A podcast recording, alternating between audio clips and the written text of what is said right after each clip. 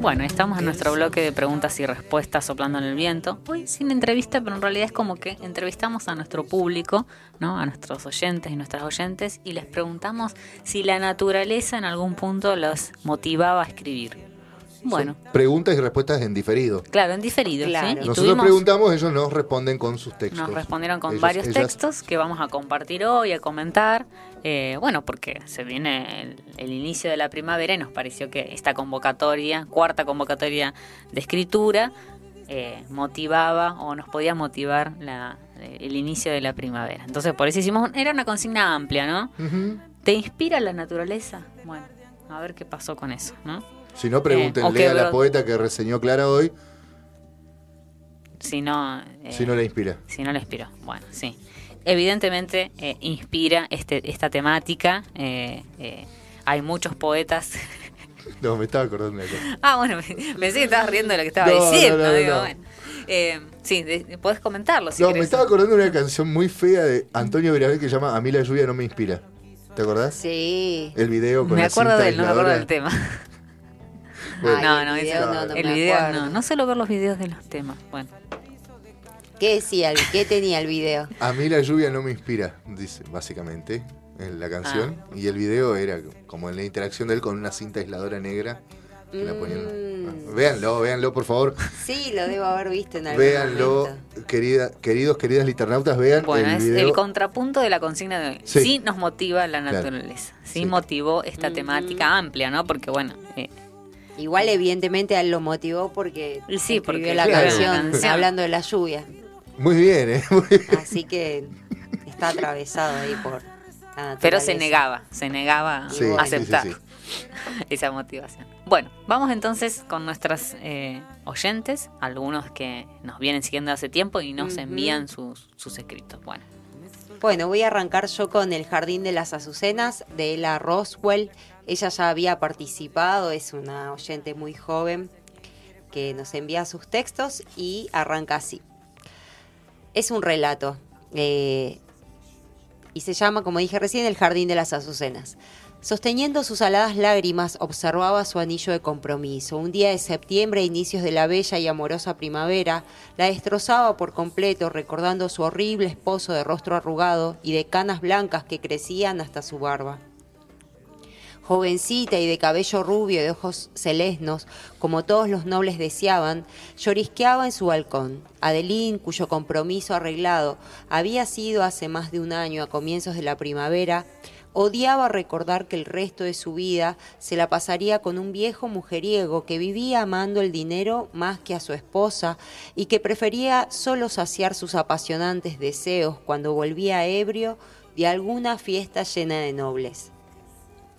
Recostada sobre la superficie de su balcón de concreto, el cual daba vista al amplio jardín de la mansión del duque, donde se podía observar el árbol de cerezos con flores de pétalos blancos que rozaban la piel de la joven llorosa.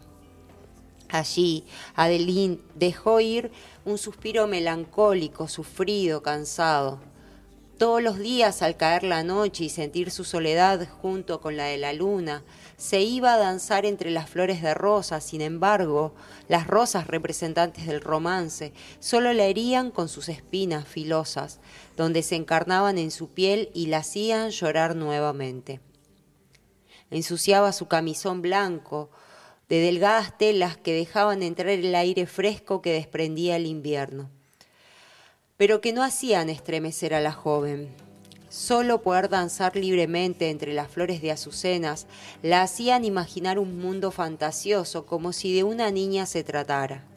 Bueno, seguía siendo una niña tonta y fantasiosa. No pudo dar sus últimos pasos al ser sorprendida por la caminata pesada de alguien desconocido. Adeline solo siguió sus continuas danzas nocturnas. No obstante, noche tras noche aquel desconocido, o conocido de nombre Gabriel, la observaba danzar sin emitir sonido alguno. Hipnotizado por sus leves vueltas que se comparaban a las flores que danzaban junto con el frío y el suave viento, Un silencio cálido los cubría del aire nocturno, los envolvía entre las plantas pintorescas iluminadas por la luna y por sus niveles sociales, si eran atrapados bailando juntos, como una pareja, serían decapitados en aquel instante.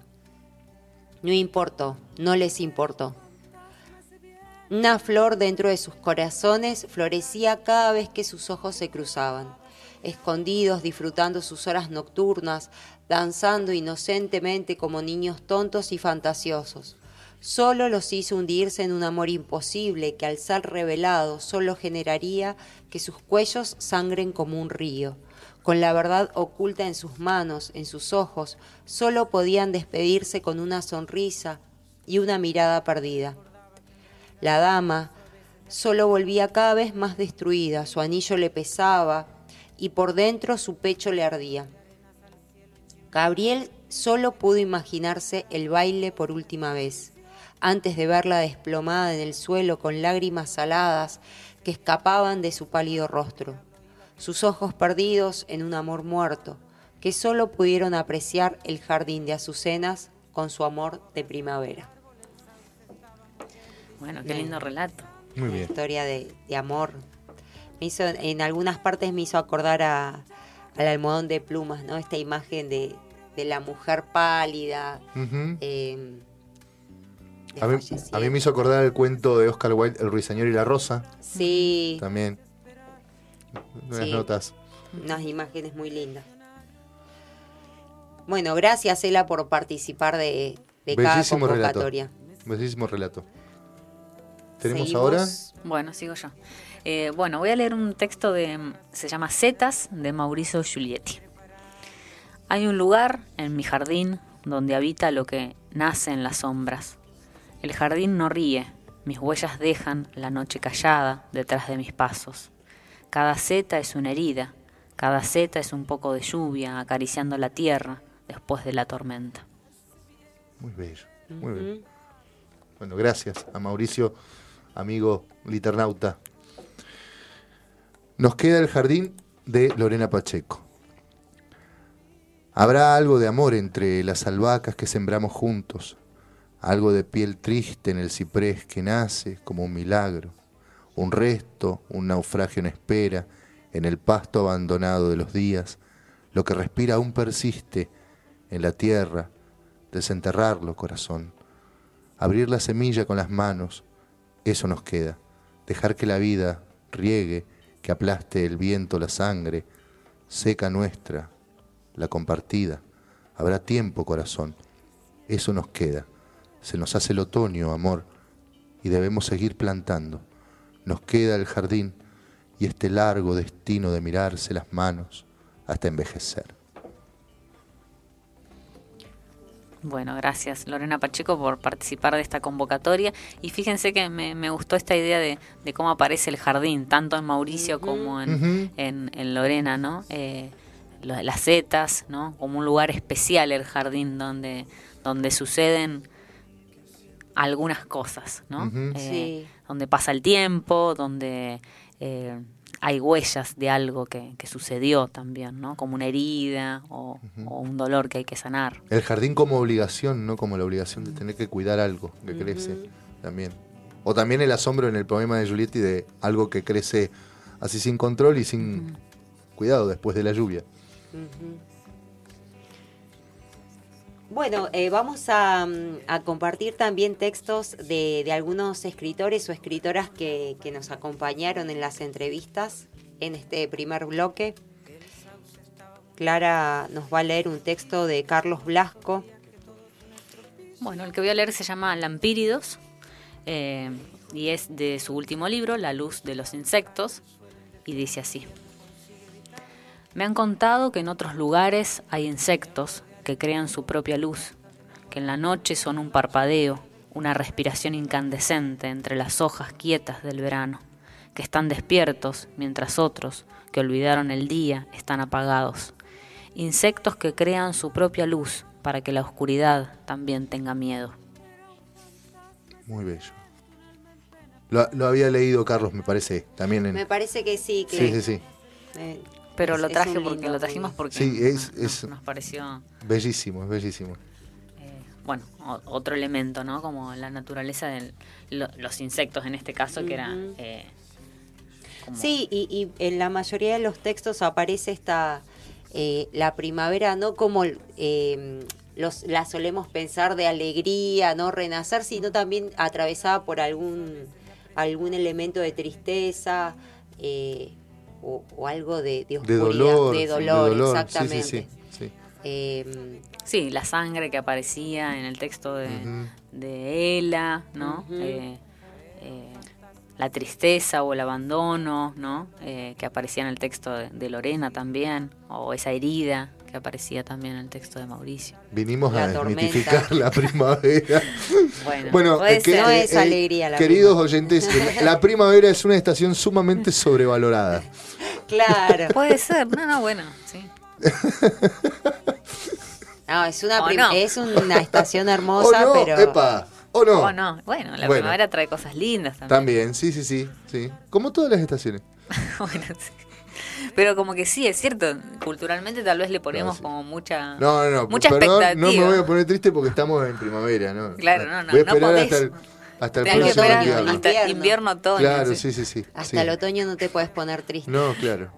Primavera y verano, Sí, sí, sí. Claro. Las, las estaciones de los peores dolores de mi vida.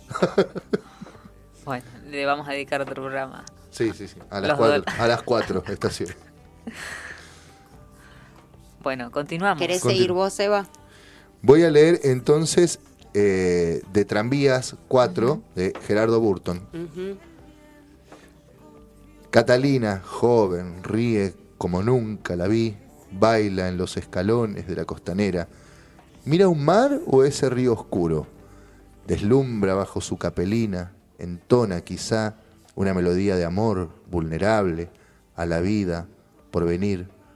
Adolfo no la toca, busca con sus ojos y el bastón una fuga que desmiente el latir abrasador de sus sienes enamorados en la tarde, lejos, enamorados, más lejos de mí, de él, de ella. Bellísimo también. Bueno, ¿les parece entonces que con este con este texto cerramos este bloque?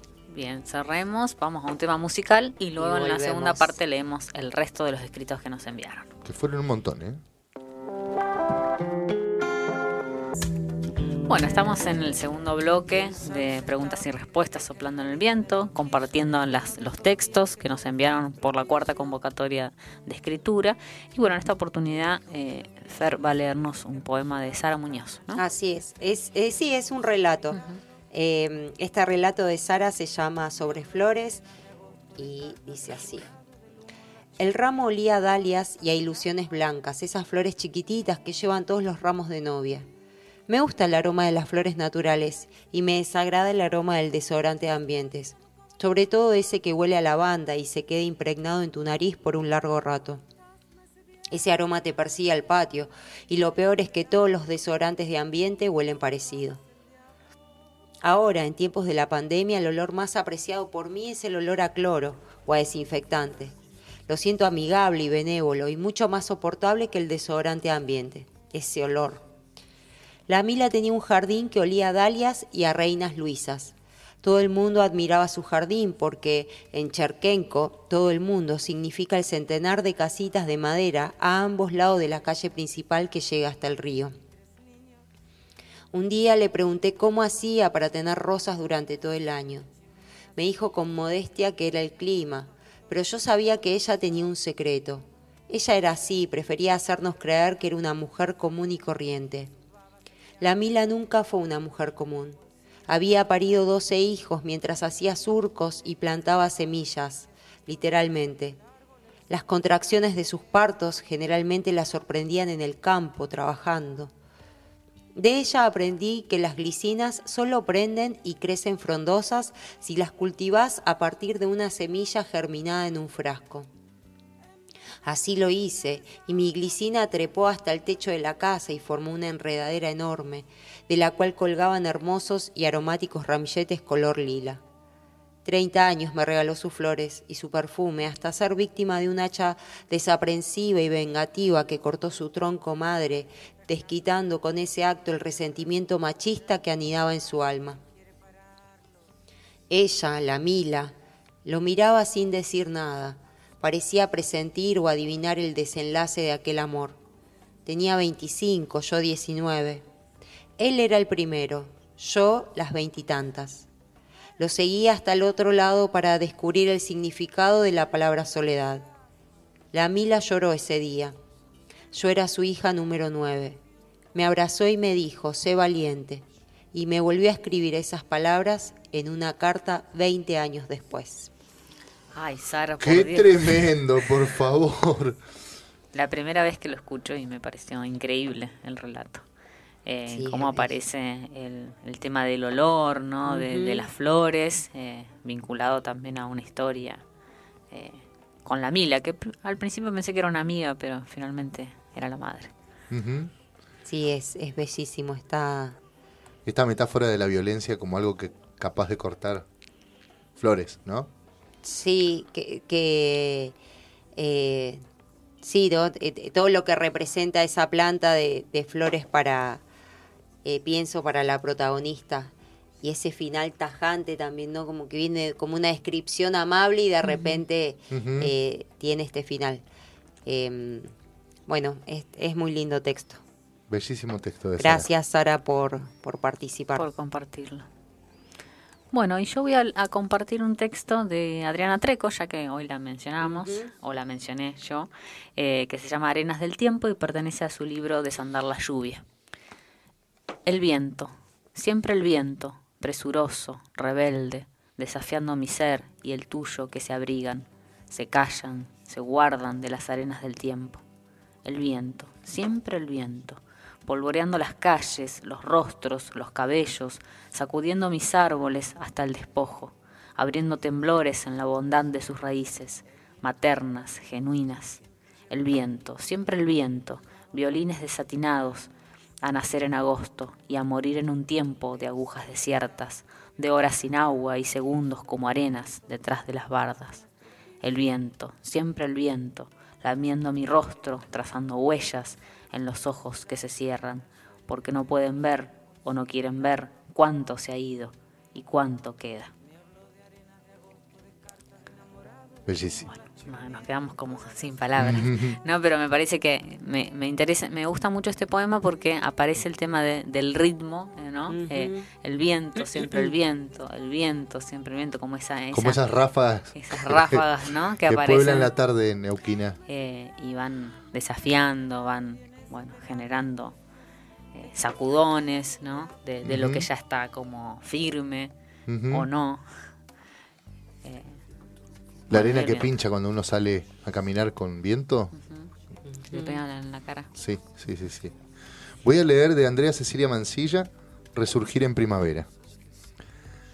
Se oye desde lejos un canto de gorrión. Llega algo tarde a despertar la ilusión. El frío no se aleja y se cobija bajo un manto púrpura espectral. Hay un rayo de sol primaveral esperando para iluminar la fría angorra y su matizar. El aire húmedo y la brisa tibia llegarán para renovar las hojas secas en un verde pastizal. Como resurgen las flores silvestres, brotará aquel lirio blanco, sublime, puro y ancestral. Muy lindo. Me gustan mucho las imágenes que genera el tema, ¿no? La naturaleza, la primavera y hay como una construcción de, de imágenes eh, muy, muy elaborada. Sí. Bueno, Fer, ¿vas a compartirnos algo más? Dale, Bueno. les eh, leo entonces eh, Salmonia de Karina Rita Medina. Esta poesía pertenece al libro No andarse con chiquitas. Y dice, una vez te dejé ver de cerca mi espalda, no pudiste hacer en ella más que un mapa estelar con lunares. Uniste los puntos, constelación ácida elegiste. Dibujaste un pez, viste un salmón que solo se puede ver de lejos. Un ratito nomás antes de seguir, escurridizo. Cada tanto me dejo pescar y vos atás la mosca. Pero ninguno de los dos tiene hambre real, ni naturaleza de presa. por eso seguimos contracorriente. Bellísimo. Muy lindo.